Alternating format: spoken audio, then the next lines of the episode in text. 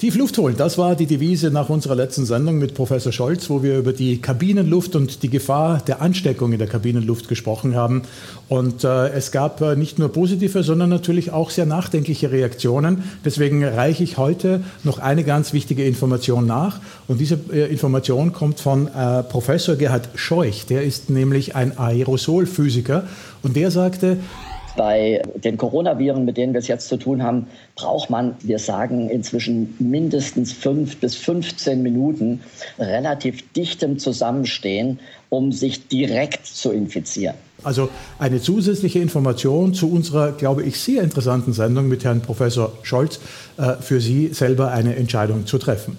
Und das ist eine wunderbare Brücke auch zu unserer heutigen Sendung, denn in unserer heutigen Sendung haben wir es wieder mal mit dem Andreas zu tun. Andreas Speth, Luftfahrtjournalist in aller Munde, Sie kennen ihn, da ist er, sitzt in Hamburg. Und Andreas, mir verschlägt schon die Sprache, deswegen meine Frage an dich. Ich meine, du musst ja auch beruflich unheimlich viel fliegen.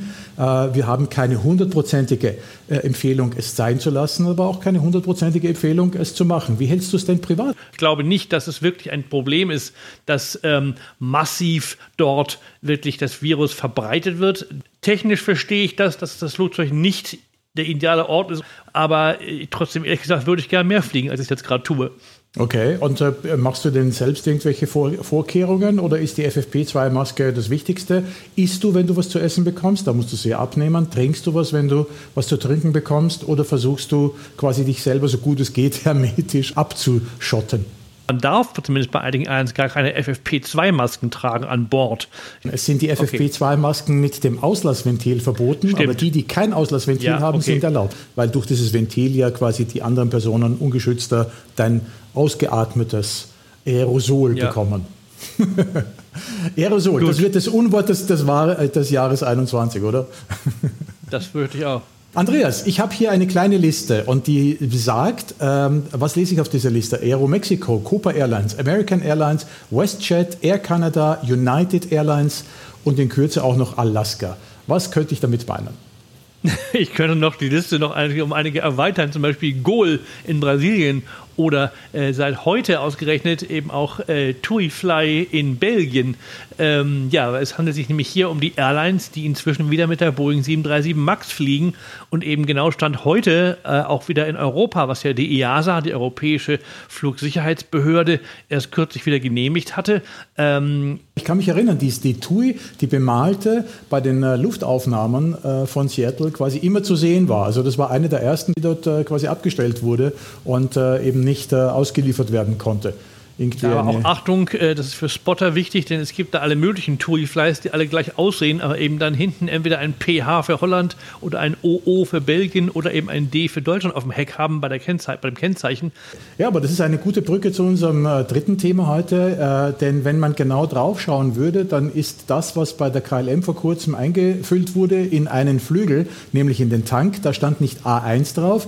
Ja, ich glaube, davon, das ist eben Sustainable Aviation Fuel, das ist das große Thema gerade.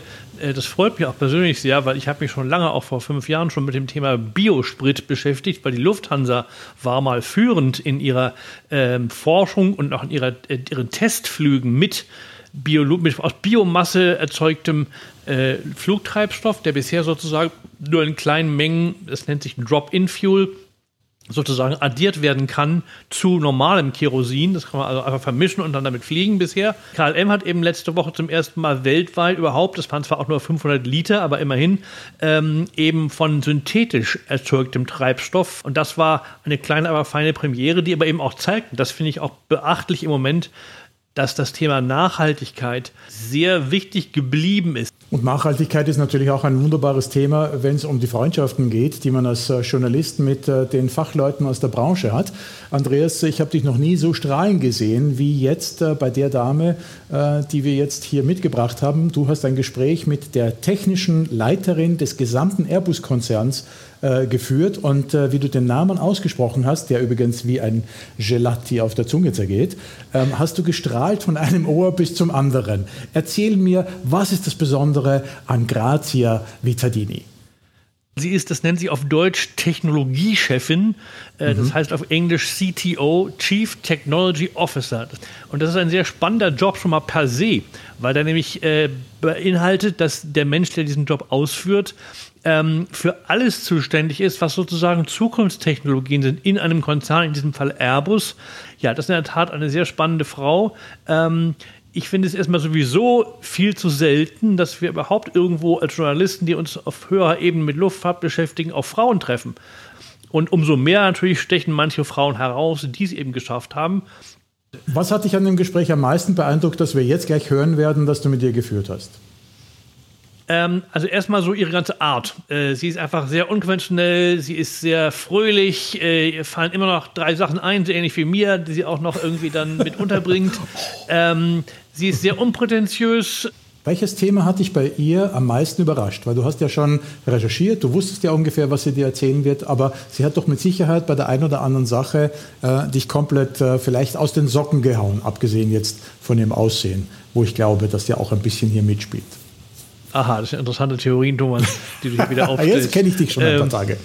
Tatsächlich. Ähm, also erstmal habe ich wirklich beeindruckt ihre, ihre Vita. Gratias Vita, das klingt schön, das ist wie ein kleines Gedicht. Ähm, La Vita di Grazia. Ähm, auf jeden Fall ja, weil sie einfach schon seit Jugendzeiten so begeistert ist ähm, von äh, so eben von dem Thema und äh, wie sie erzählt, wie sie eben schon als Mädchen irgendwie Balsaholzmodelle gebaut hat und irgendwie immer Kampfpilotin werden wollte. Also das fand ich einen spannenden Hintergrund.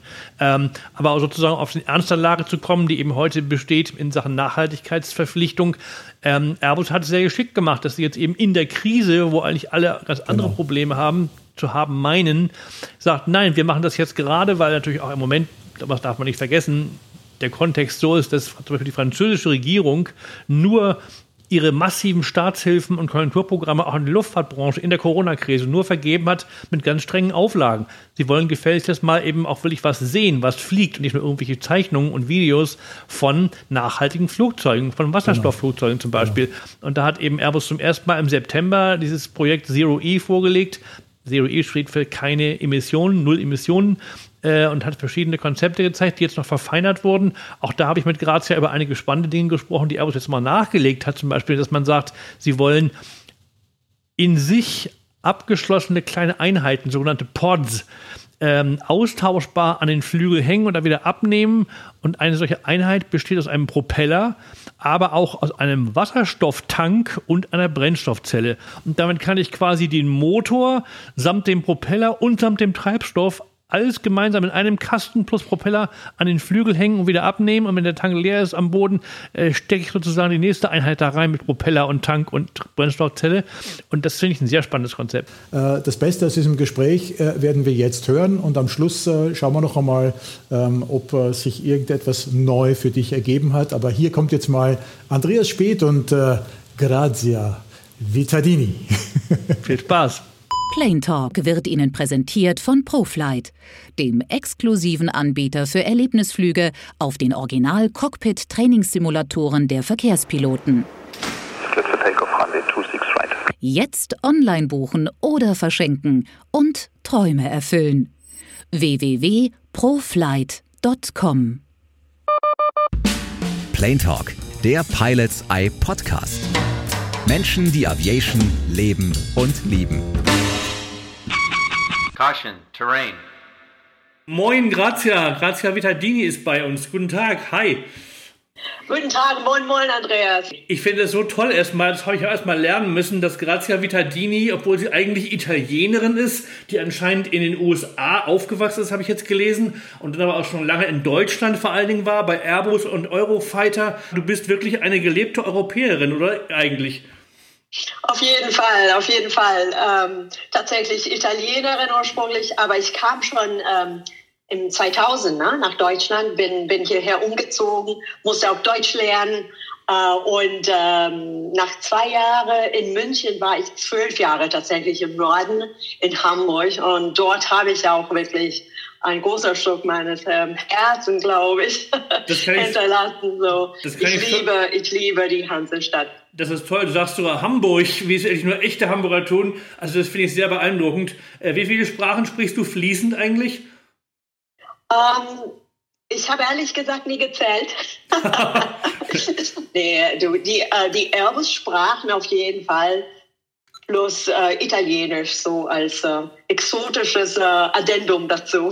Also Muttersprache Italienisch, das ist klar.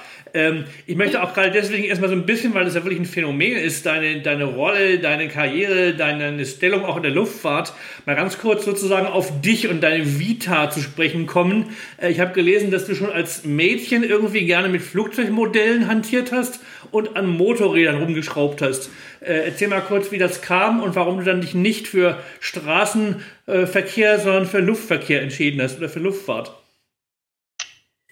Andreas, keiner weiß es. Ich, es war einfach so, als ich ähm, auf dem Baby Pram einfach unterwegs war und da ein Flugzeug äh, vorbei ähm, äh, äh, äh, geflogen ist, habe ich immer sehr aufmerksam gefolgt. Mein mein drittes Wort nach Mama, Papa war tatsächlich Aeroplano. Ich, ich weiß nicht, woher das kommt. Ähm, es hat sich einfach so ergeben. Ich habe aber erst vor kurzem entdeckt, dass tatsächlich mein Papa auch in seiner Jugend Balsa-Modellen gebaut hat. Aha. Und ich habe es entdeckt, weil ich hatte so einen ein Shop, wo ich immer gegangen bin, um dort meine, meine, mein Holz zu kaufen. Und jetzt diesen Shop hat es leider durch die Krise in Italien nicht geschafft. Es ist jetzt zu. Und mein Papa hat es auch bedauert. Und so habe ich entdeckt, dass wir tatsächlich zum gleichen Shop auch gingen. Ähm, es war mir vorher so nicht bewusst, dass er auch ähm, in seiner Freizeit auch ein bisschen mit der Luftfahrt sich ähm, beschäftigt hat. Also ich sehe das bei vielen Familien, wenn der Vater sowas Tolles macht in der Luftfahrt, oft auch dann die Söhne vor allen Dingen in dieselbe Branche ja. gehen. Mein Papa ist auch äh, Ingenieur auf jeden Fall. Äh, meine Mama ist Mathematikerin, ähm, aber das, äh, ja, dass es da so eine starke Bindung zur Luftfahrt ähm, kam, war für alle überraschend. Und ich war erstaunt, dass du auch gleich nicht erstmal wie die meisten jungen Leute dann vielleicht wirklich mit der PPL angefangen hast, also einer privaten Pilotenlizenz, sondern du wolltest eigentlich am liebsten gleich Kampfpilotin werden. Absolut, absolut. Ich habe mich auch immer ähm, äh, viel mit Luftfahrtgeschichte auch äh, beschäftigt und äh, die Tatsache, wirklich die Idee, ähm, mich so in einem Jet auch hinzusitzen, hat mich immer so ähm, so von inspiriert. Und ich wusste, das würde nicht klappen, weil äh, damals war es nicht möglich für Frauen in der italienische ähm, Aeronautica Militare ähm, mhm. zu fliegen. Habe aber trotzdem eine Bewerbung geschickt, oh. was dann abgelehnt wurde worden ist aufgrund äh, meines Geschlechtes. Ähm, und äh, mir einfach gesagt, weißt du, äh, wenn ich sie nicht fliegen darf, dann werde ich selber ähm, welche bauen. Und so bin ich äh, zur Luft- und Raumfahrt, ähm, habe mich da orientiert, Luft- und Raumfahrt in Mailand. Da habe ich studiert mit Vertiefung ähm, Aerodynamik. Und jetzt habe ich auch die Ehre, auf dem Aussichtsrat meiner Alma Mater zu sitzen und äh, zu beraten ne, in Richtung wo soll es hin? Sollten wir jetzt alle klassische Skills nicht mehr so pushen und uns lieber an künstlicher Intelligenz und andere so neue Disziplinen äh, orientieren? Sehr, sehr interessante Diskussion. Obwohl du bei Eurofighter anscheinend ja angefangen hast, deine professionelle Karriere ja. in der Luftfahrt, bist nie in einem Kampfmaschine geflogen. Nein, mitgeflogen auch nicht. Noch nicht. Ich weiß, es ist ja streng, musst du, glaube ich, spezielle Prüfungen machen. Ich bin ehrlich gesagt gar nicht so heiß drauf, im Kampfflugzeug zu fliegen, muss ich persönlich sagen. Ja, weil äh, du schon Concorde geflogen bist. Ja, ich habe auch schon Schwerelosigkeitstraining gemacht mit den Russen in der Illusion 76. Du hast ja offenbar dann den Weg gewählt, du bist anscheinend dann ganz entspannt PPLerin, also Privatpilotin geworden. Aber das nur als Hobby, oder? Ähm, ich bin bis zur ATPL gegangen. Ach doch, okay. So modular, modular und ähm, Theorieprüfung und alle äh, auch Bricks, äh, so äh, IFA und alle habe ich ähm, hinterhergelegt und mit der Idee tatsächlich, vielleicht könnte es sogar klappen mit dem Job, weißt du, 50 Prozent Cockpit, 50 Prozent ähm, irgendwie äh, Flottenmanagement. Aber dann, es hat sich nicht so äh, äh, konkretisiert. Aber ich habe tatsächlich in Hamburg angefangen zu fliegen, ne? mit der Fliegerei. Ich wollte mich gerade fragen. Der Airbus, äh, Bei der Airbus Motorfluggruppe. Ne? Ah. Peterson und Finky ja, waren, äh, waren meine meine Landebahnen zu Hause. Ich war zu Hause äh, dort. Ne? Wann bist du zuletzt selbst geflogen? Wie lange ist das her? ziemlich lange her, Andreas. Es sind schon drei Jahre. Ich habe es jetzt auf Eis gelegt. Oh. Ähm, ich bin immer du, sehr gerne äh, damit auch gereist, und zwar Langstreckenflüge äh, nach Marokko, Norwegen, Schottland. Ähm, die zwölf Stunden, die man im Jahr fliegen muss, ja. sind mir nicht ausreichend. Ähm, voller Sicherheit, ähm, besonders wenn man IFA fliegt. Ne? Ähm, ich ich habe mich nicht dabei wohlgefühlt. Vielleicht wird irgendjemand die Zeit kommen, das wieder äh, zu erfrischen, erfrischen zu dürfen und dann Toll, gerne weiter. Plain Talk, der Pilots Eye Podcast, ist eine Produktion von Pilots Eye TV.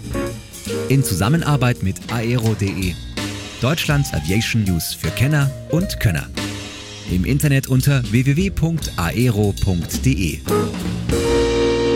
Dual Input also du wirst natürlich dauernd darauf angesprochen, weil du einfach im Moment, das ist ja auch wirklich schade bis heute, dass die Luftfahrt so wenige Frauen beschäftigt. Ist das für dich ein präsentes Thema trotzdem? Es ist ein Thema, was präsent ist, weil es mir wichtig ist. Wir können es uns nicht leisten, einfach die Talente von der Hälfte dieser Bevölkerung dieser Welt nicht zu betrachten. Mhm. Und ich glaube, Interesse wäre schon da. Nur wir müssen wahrscheinlich was verändern im Sinne von Suchmechanismen. Wie suchen wir nach Talente? Nutzen wir bewusst oder unbewusst irgendwelche Formate? Ne? Äh, und, und dann alles, was nicht im Format passt, weiblich oder männlich, äh, wird auch nicht. Ähm, anstatt das Thema voranzutreiben, Frauen müssen gecoacht werden, so dass sie selbstbewusst oder mehr hier, mehr da. Nein, wir müssen unser Fokus nicht auf Frauen stellen, sondern auf die Art und Weise, mit der wir uns ähm, auf der Suche nach Talenten machen. Mhm. Wie viele Frauen arbeiten in deinem Team? Ich habe gelesen, du hast etwa ein Team von 500 Leuten bei Airbus, richtig? Letztes Mal, als ich geguckt habe, waren wir bei 23 Prozent. Konntest du das fördern? Also konntest du auch darauf, darauf drängen, dass man bei dir vielleicht da noch mehr drauf schaut als vielleicht in anderen Abteilungen? ich folge das Thema äh, Diversität für sich mit großer mit großer Aufmerksamkeit hat er auch die Ehre, vor kurzem als LGBT plus Alliierte benannt wow. zu werden von einer französischen ähm, Gesellschaft, die sich mit dem Thema kommen. Ähm, wenn es darum geht, jemanden zu rekrutieren, einfach funktionieren nicht. So Oft aktiviere ich meine eigenen Netzwerke und frage nach, habt ihr Kandidaten, Kandidatinnen im Kopf für diese Position? Ich würde gerne auch Menschen eine Chance geben, nicht die schon anerkannt sind oder auf alle Talentradaren sind, sondern ich gehe gerne auf die Suche nach Diamanten, die noch nicht vollgeschliffen sind. Die Talente sind da, die Diversität ist da. Man muss es nur suchen. Man muss Zeit investieren und Energie. Das ist äh, ja, ohne Zweifel. Ich hoffe, dass wir bei Plain Talk TV hier auch ein paar Hörerinnen haben oder Userinnen. Und da würde ich dich gerne ganz praktisch fragen, was würdest du denn jungen Frauen empfehlen, die sich bei Airbus oder auch zum Beispiel in Bereichen, wo du arbeitest, bewerben wollen? Können die irgendwas tun, um sozusagen, ja, sich noch vielleicht als Rohdiamant anzubieten? Es ist wirklich grundsätzlich wichtig, äh, meines Erachtens als erstes, dass man sich sehr, sehr, sehr gut kennt ich habe so oft äh, von Beratern gehört, Grazia, du, du nutzt die Muskeln deines Gesichts zu sehr. Du nutzt deine Hände. Das ist nicht souverän genug. Oh. Pokerface. So sollte ein Leader erscheinen. Ne? Und ich musste auch von Frauen hören, die dann auf mich zukommen über soziale Netzwerke und so, hören, dass sie sehr oft auch diese Art von Empfehlung bekommen. Du solltest dich nicht so bunt ankleiden, nicht so viele Blumen, deine Stimme ist zu hoch. Versuch das ein bisschen so unterzudrucken. Ähm, du lächelst zu viel. Ähm, das ist Quatsch. So, man wird immer wieder Feedback bekommen. Und es ist grundsätzlich wichtig, dass man wirklich sich sehr gut kennt und dieses Feedback auch gut ähm, zuordnen kann.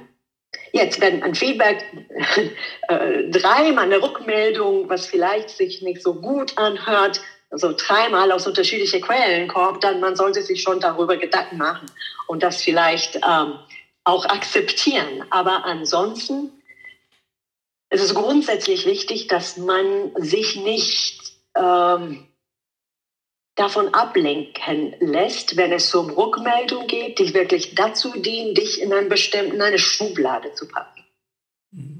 Und äh, das ist besonders für Frauen wichtig. Du solltest mehr Selbstbewusstsein, dein Branding äh, nach vorne bringen und ähm, dieses auch Lean-In-Konzept, was ich äh, absolut nicht, nicht teile.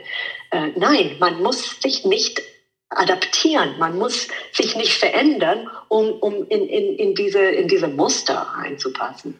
Ich muss dir mal Feedback geben, weil du gerade sagst, alle geben dir Feedback. Und als ich dich zum ersten Mal gesehen habe, das war, ich glaube, vor etwa zwei Jahren bei den Innovation Days von Airbus in Toulouse. Und da tauchte dann eben eine Frau auf, Grazia Vitaldini, CTO.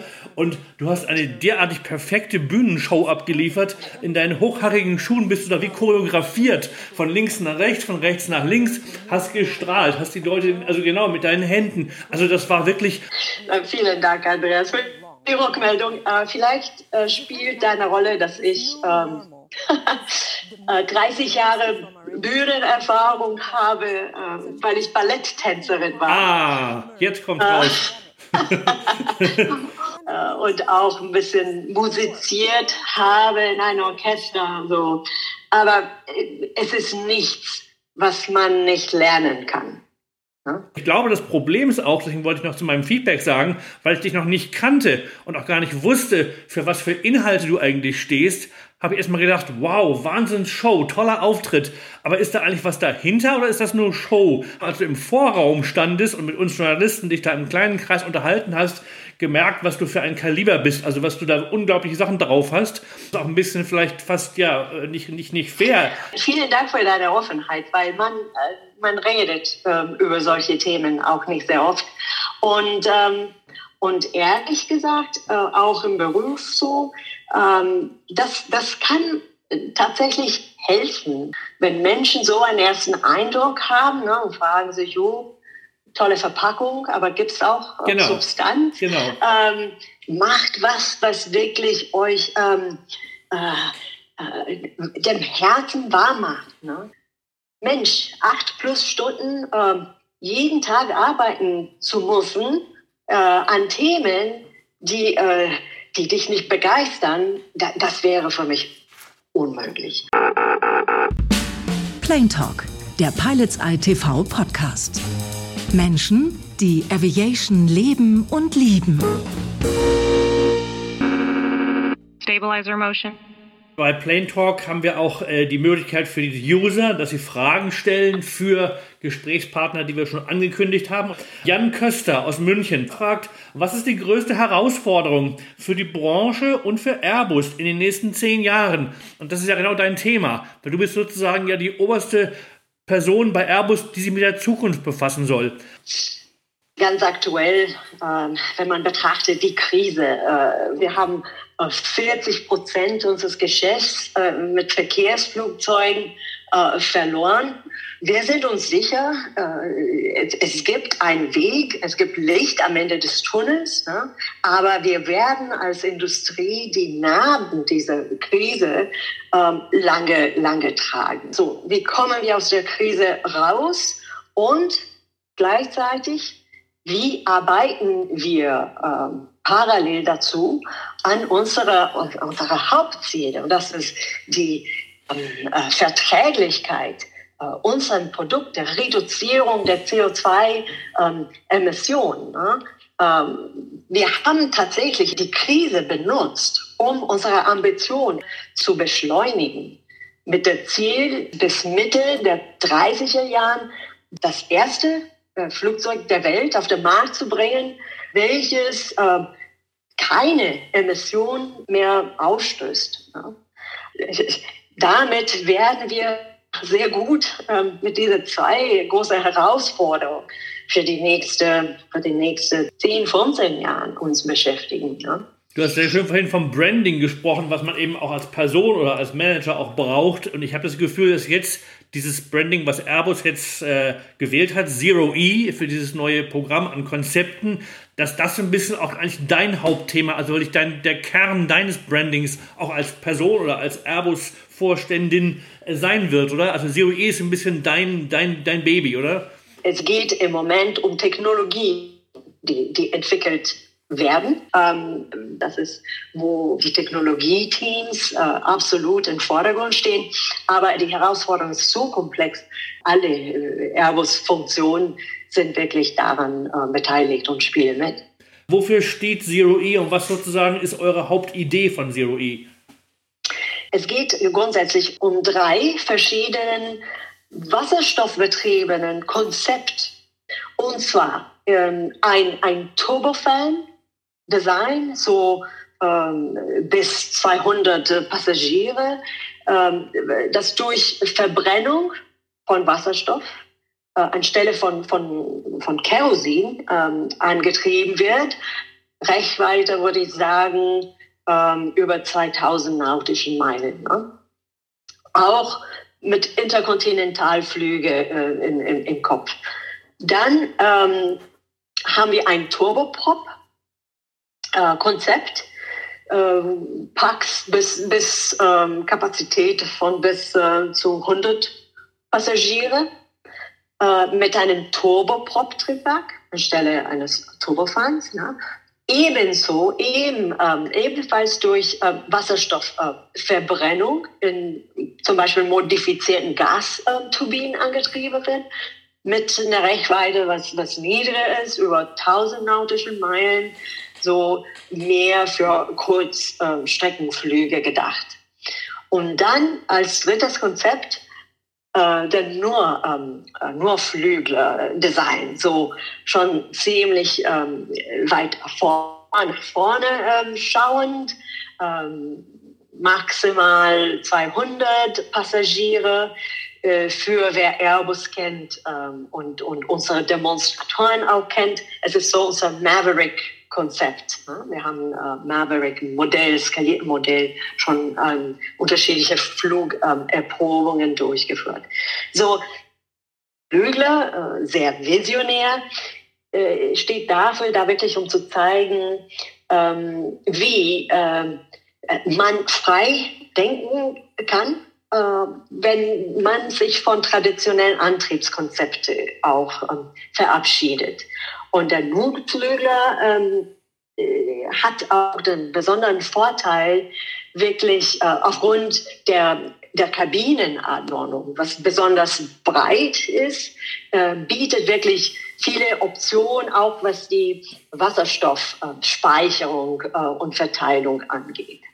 So 2025 sollte dann wirklich der späteste Zeitpunkt sein, wo wir auch in der Lage sein werden, ähm, äh, bestimmte wichtige Entscheidungen im Sinne der Konfiguration und spezifische Antriebstechnologien dann ähm, zu machen. Da kannst du noch mal kurz, weil nicht alle unsere User wahrscheinlich vertraut sind mit den Eigenschaften von Wasserstoff. Also warum setzt ihr auf Wasserstoff und was sind die wichtigsten Qualitäten des Wasserstoffs, die ihn dafür befähigen sollen, eben das Mittel der Zukunft zu werden als Antrieb? Ja.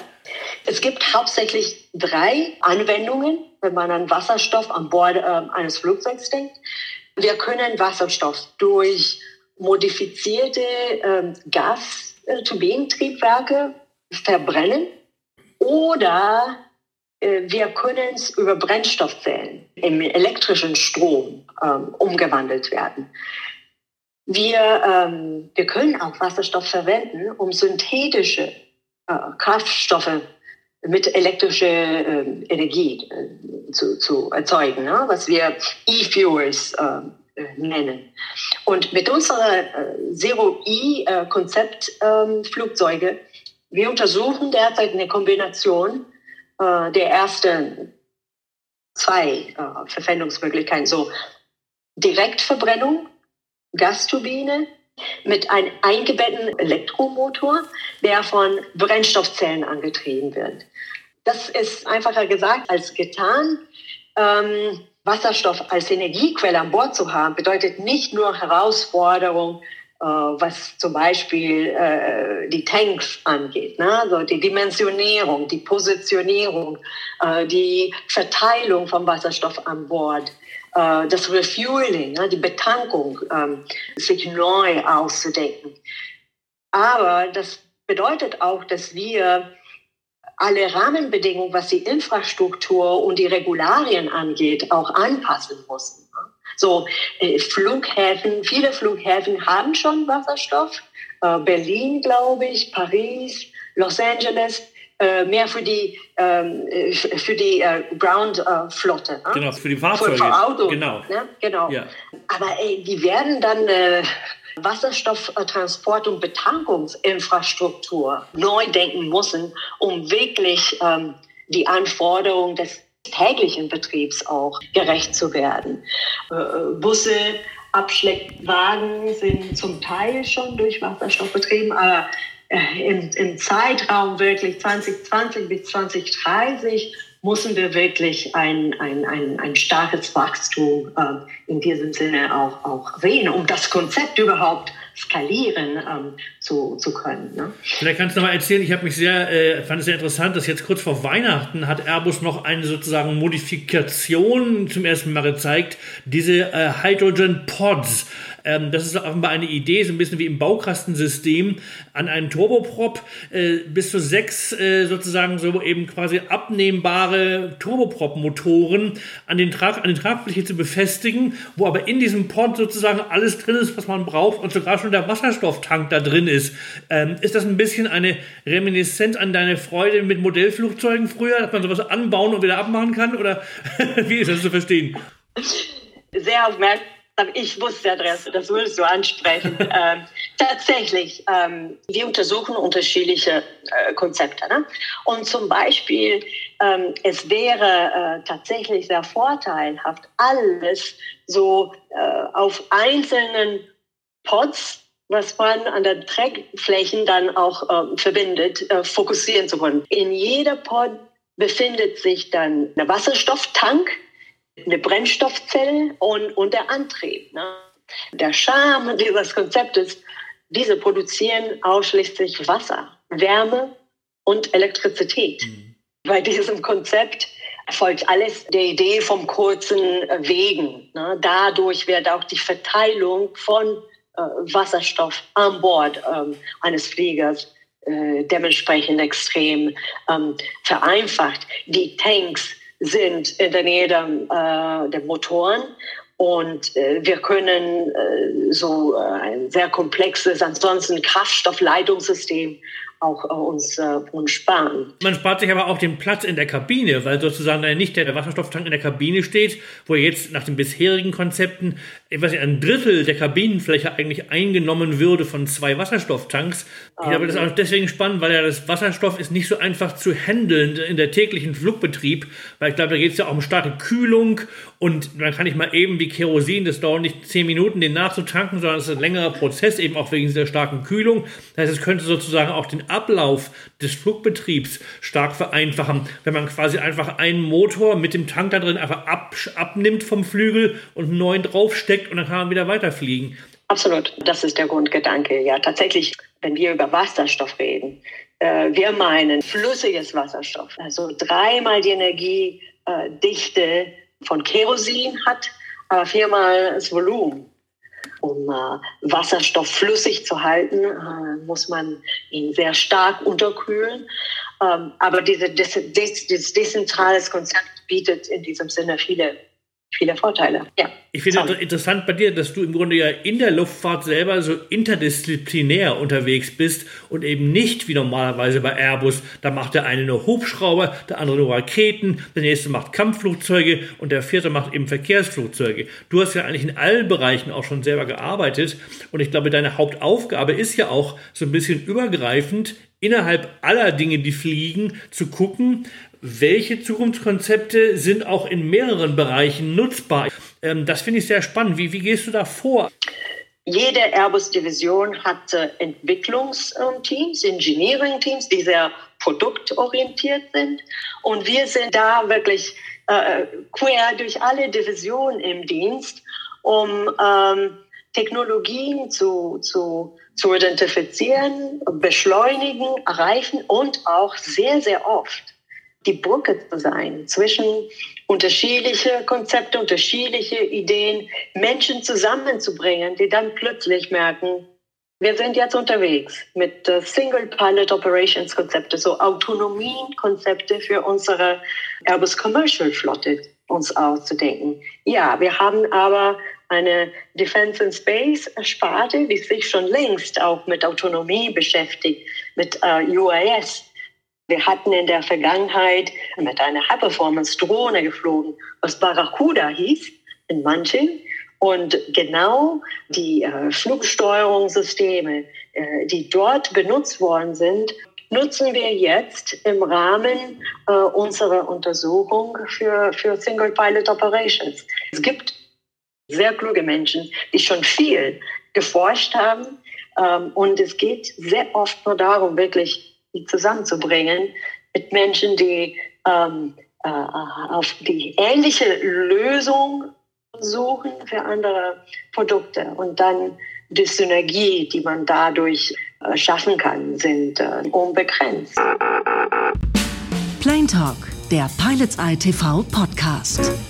Menschen, die die Fliegerei leben und lieben. Approaching Minimums. Du weißt, ich habe gerade ein Buch geschrieben über Überschallflugzeuge, äh, Vergangenheit und Zukunft. Deswegen meine Frage an dich, du ja nun die Zukunftsfrau bist bei Airbus. Kannst du dir wirklich vorstellen, dass es in Zukunft nachhaltigen Überschallflug mit modernen, neuen Überschallkonzepten geben könnte? Also generell in der Branche sowas irgendwer wirklich erfolgreich auf den Markt bringen könnte? Wer hat der letzten Passagierflugzeug entwickelt, die auch über Mach 1 ähm, geflogen ist? Ähm, Airbus. Äh, das war der Concorde. So, Wer hat immer noch Kompetenzen, um Übermark einzupflegen?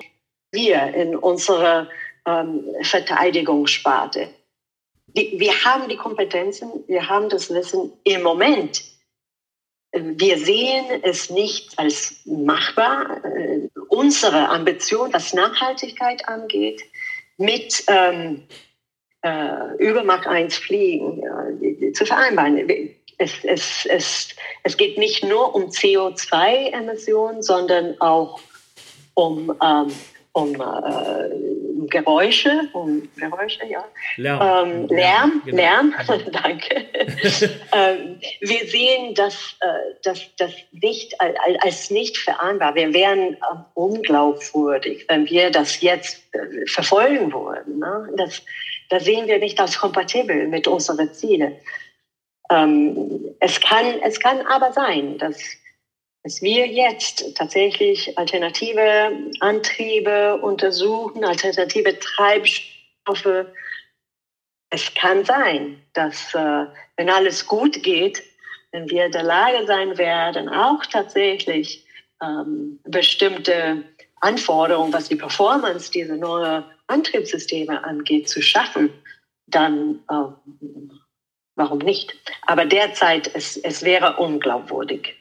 Und noch eine Frage, du hast ja, das muss, war mein nächstes Buch, das habe ich gerade fertig, ist noch nicht erschienen, geht über die A380, der letzte Riese. Und ah. du hast, habe ich gesehen, du warst für die Hochauftriebstechnologie an der A380 Tragfläche verantwortlich, was ich ja auch sehr spannend finde als Thema.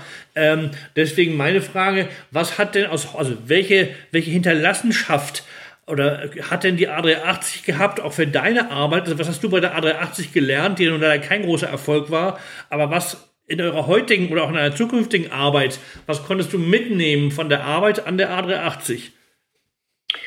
So, äh, ich teile nicht unbedingt deine Ansicht, dass es kein großer Erfolg war. Ähm, das war mein erstes Flieger bei Airbus und äh, äh, vielleicht nicht zur richtigen Zeitpunkt. Ähm, wir haben kollektiv, nicht nur ich, sehr viel dadurch gelernt, was wir dann schon bei A350 angewendet haben. So A380 war wirklich für uns der erste stark transnationalen Projekt, wo äh, unsere Teams kreuz und quer durch Europa hauptsächlich wirklich zusammen ähm, arbeitet haben. Und wenn du in ein nackten A380 reingehst, ohne Verkleidung, ohne Kabine, ohne gar nichts, und, und du die Struktur guckst, dann kannst du ganz genau erkennen, aha, das ist Spanien, aha, das ist Frankreich und diese äh, Schnitt, diese, diese Tonne, diesen Teil der Tonne ist deutsch. Ne?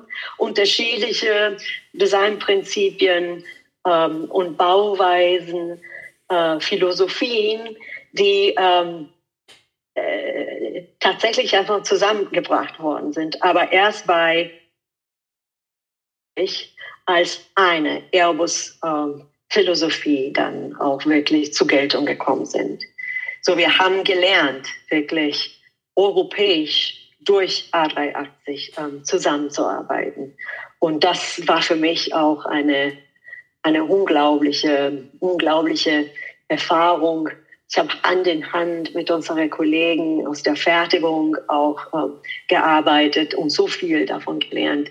Ähm, alles, was, äh, was schief laufen kann, weil man, ähm, was man, weil man Teile konzipiert, ohne unbedingt sofort daran zu denken, warte mal, jemand muss dann das zusammen bauen und es muss auch gewartet werden und ähm, Zugänglichkeit an anderen Teilen muss immer gewährleistet werden. So ich für mich ähm, dadurch gelernt, ähm, breit, breit zu denken und end-to-end. -end. Und äh, es gibt eine ganze Generation von Airbus-Kollegen, die mit A380 auch groß geworden ist. Und das wird immer in unsere Herzen bleiben als, äh, als unser erstes Flieger. Grazie, das war ein sehr schönes Schlusswort. Ich bedanke mich ganz herzlich bei Grazia Vitadini, CTO. Absolut. Von CTO. Airbus. Ich freue mich sehr, auch mit dir weiter in die Zukunft zu reisen, hoffentlich bei Airbus. Und du weißt ja, was dein Vorgänger Paul Eremenko gemacht hat, als er bei Airbus aufgehört hat. Der macht ja heutzutage ein Start-up für Wasserstoffbetankung, was, glaube ich, ein echtes Zukunftsfeld auch ist. Der hat auch einen guten Riecher dafür, glaube ich. Das alleine, finde ich, schon spricht dafür, dass das hier wirklich ein zukunftsträchtiges Thema ist, Wasserstoff. Und ich bin gespannt, ob wir beide noch ähm, in unserem Berufsleben sein werden, wenn dann wirklich die ersten Flugzeuge abheben mit Passagieren und Wasserstoffantrieb. Auf jeden Fall. Ich zähle drauf und freue mich, Andreas, auf äh, weitere unterschiedliche äh, spannende Diskussionen. Hat mir auch viel Spaß gemacht. Alles Gute, Happy Landings. Danke gleichfalls. Das Tetatet ist nun zu Ende. Grazia Vitadini und Andreas Speth heute in Plain Talk mit diesen Themen, die auch bei mir nicht äh, spurlos vorbeigegangen sind. Denn äh, am meisten hat mich eigentlich berührt diese Aussage, wir können es uns nicht leisten, auf 50 Prozent der Möglichkeiten, sprich 50 Prozent Frauen äh, in unserem Unternehmen äh, zu verzichten. Und deswegen auch gleich die Frage an dich, Andreas. Hast du das Gefühl, dass äh, die Frauen zu wenig zu, zu Wort kommen oder zu wenig eingesetzt werden oder bewerben sich die zu wenig? Es gibt noch viel zu wenig Frauen wie Grazia. Also es gibt natürlich auch viel zu wenig weibliche Mentoren in Unternehmen. Wenn du jetzt eine Frau wärst und du hättest das Interview gehört, würdest du dich jetzt eher bewerben? Und wenn ja, wo würdest du dich bewerben? Oder das heißt, ich möchte gerne irgendetwas jetzt rausgeben in diesem Plain Talk zu sagen, ähm, die ein oder anderen Mädels, äh, die gesagt haben, hey, die ist ja ganz sympathisch, bei der würde ich mich gerne irgendwie vorstellen, vielleicht habe ich eine Chance. Was würdest du denen raten? Ja, absolut tun. Ähm, ich kann ja, ich kann wirklich jede junge Frau nur ermutigen. Luftfahrt ist ein wahnsinnig spannendes Thema. Es gibt wahnsinnig viele Ausprägungen, in denen man in der Luftfahrt arbeiten kann und sich einbringen kann. Und ich glaube, da haben Frauen auch grundsätzlich bestimmt tolle Ideen und auch eine, eine andere Art von Kompetenz vielleicht äh, damit umzugehen oder Dinge zu erfinden oder auch Dinge voranzutreiben, als es Männer haben. Also auch wenn ich jetzt als Mann in einem Konzern arbeiten würde, würde ich mir sehr wünschen, dass da eben auch starke Frauen im Team sind. Und glaube, das kann Graz ja auch sehr gut und ich kann mir auch wünschen, dass es eben mehr Leute gibt wie Sie, die auch vielleicht Frauen wirklich so einen Weg ebnen und ihnen auch Mut machen, dass das eben auch geht. Wunderbares Schlusswort. Schauen wir doch einen kurzen Blick in die Zukunft, Andreas. Welche Frauen äh, in der Luftfahrt hast du in den nächsten Wochen, Monaten oder Jahren vor deinem Mikrofon und bei uns im Plane Talk? Ja, also eine jedenfalls schwebt mir schon mal vor. Ähm, die ist, äh, die heißt Christina Förster und ist inzwischen äh, bei Lufthansa im Vorstand. Äh, die kenne ich schon länger. Ich habe erst vor kurzem sehr lustige Bilder wiedergefunden, wo sie mir ganz stolz auf den Fotos, die haben wir extra posiert da, die größte Neuigkeit zeigt, die Lufthansa in ihrer A380 eingeführt hat. Und das war so ziemlich die einzige physische Neuigkeit, die man weil ich sehen konnte, nein, die hat ja nur Emirates und ET hat die Dusche. nein, Lufthansa hat in der First Class Toilette ein Urinal Okay. Was gerade sehr gut passt zum Thema Männer und Frauen, über das wir nämlich reden. Ganz richtig. Äh, weil es ist auch kein Zufall, dass bisher, also da das zu wenig äh, verbreitet ist bisher, sind Toiletten in Flugzeugen ja oft ein bisschen unappetitlich, weil es eben keine Urinale gibt. Aber Lufthansa hat es eben eingeführt. Und das hat sie mir ganz stolz gezeigt auf diesem Foto. Und Christina Förster ist eine auch tolle Frau, weil sie ist sehr, auch sehr, weil sie sehr, auch sehr gute, hat generell sozusagen einen sehr guten Vibe. Also sie kann selbst jetzt, habe ich vor kurzem mit ihrem Interview gesehen, zu ganz harten, jetzt Corona- und Lufthansa-Überlebensthemen. Und selbst da strahlt sie immer und lacht zwischendurch das hilft einfach, wenn man da nicht irgendeinen drögen Manager hat, sondern eine Frau. Und eine das andere ganz tolle Frau, die ich vielleicht beeindruckend finde, in der Luftfahrt ist sogar Airline-Chefin. Die habe ich schon mal gesprochen und wird sie gerade mal widersprechen. Die ist aus Afrika, aus Ruanda, äh, was ein sehr spannendes Land ist. Ist, glaube ich, kleiner als Bayern, aber hat in manchen Dingen sogar Bayern einiges voraus. Zum Beispiel die Digitalisierung klappt da noch besser als in Bayern, in Ruanda. Mhm. Und sie ist die Chefin von äh, Rwand Air, was eine sehr moderne und will ich auch in Afrika, würde ich sagen, mitführende Airline ist. Ähm, und eine ganz spannende Frau. Also das und dann weiß ich jetzt schon den Titel von dem nächsten Buch, äh, das der Andreas machen wird, und das heißt Frauen beim Fliegen oder Frauen im Fliegen oder Frauen in der Luftfahrt. Danke für die Idee. Gut, ich darf das Vorwort schreiben. Andreas, äh, also wenn du jetzt die Grazie, ja, genau. wenn die Grazie erzählt hat, dass quasi ihr, erster, ihr erstes Wort, das sie gesprochen hat, war Mama, das zweite war Papa und das dritte war schon Aeroplano. Was waren deine ersten drei Worte? Oder ich würde mal sagen, genauso. Aeroplano war das erste bei dir, oder? Nein, ich glaube, das ist auch natürlich für jedem Baby irgendwie Mama, Papa. Aber es war bei mir auch mindestens unter den ersten fünf, ich, wenn ich, ich vermute mal, es könnte das dritte gewesen sein, war auch mein Babywort für Flugzeug. Und ich kann dir jetzt sogar exklusiv und euch allen verraten, wie ich damals das Flugzeug genannt habe. Es hieß Louis Teuger. Louis Teuger. Louis Teuger. Ich habe also ein, aufgeregt einen Himmel gezeigt mit meinem kleinen Finger. Louis Teuger, Louis Teuger, ähm, Flugzeug. Darüber necken wir jetzt bis zu unserer nächsten Sendung nach. Ich danke dir, es war wieder mal unheimlich interessant. Es war ein schönes Gespräch mit Grazia Vittadini. Das äh, bleibt jetzt auch quasi bei uns in unseren Schätzen äh, gut, ein guter Platz. Und ähm, für heute sage ich danke, Andreas. Ich freue mich äh, auf unser baldiges Wiedersehen und viel Glück, dass du Frau Förster bald triffst, weil das wollen wir uns hier nicht entgehen lassen. Ich will hoffen. Alles klar. Danke, Thomas. Danke dir. Servus.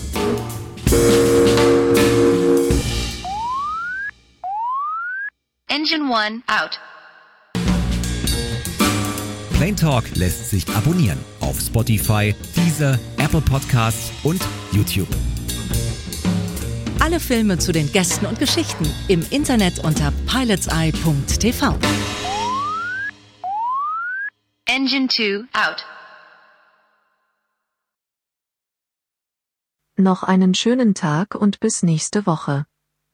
Und ich höre auf Alexa aktiviere Plane Talk. Checklist completed.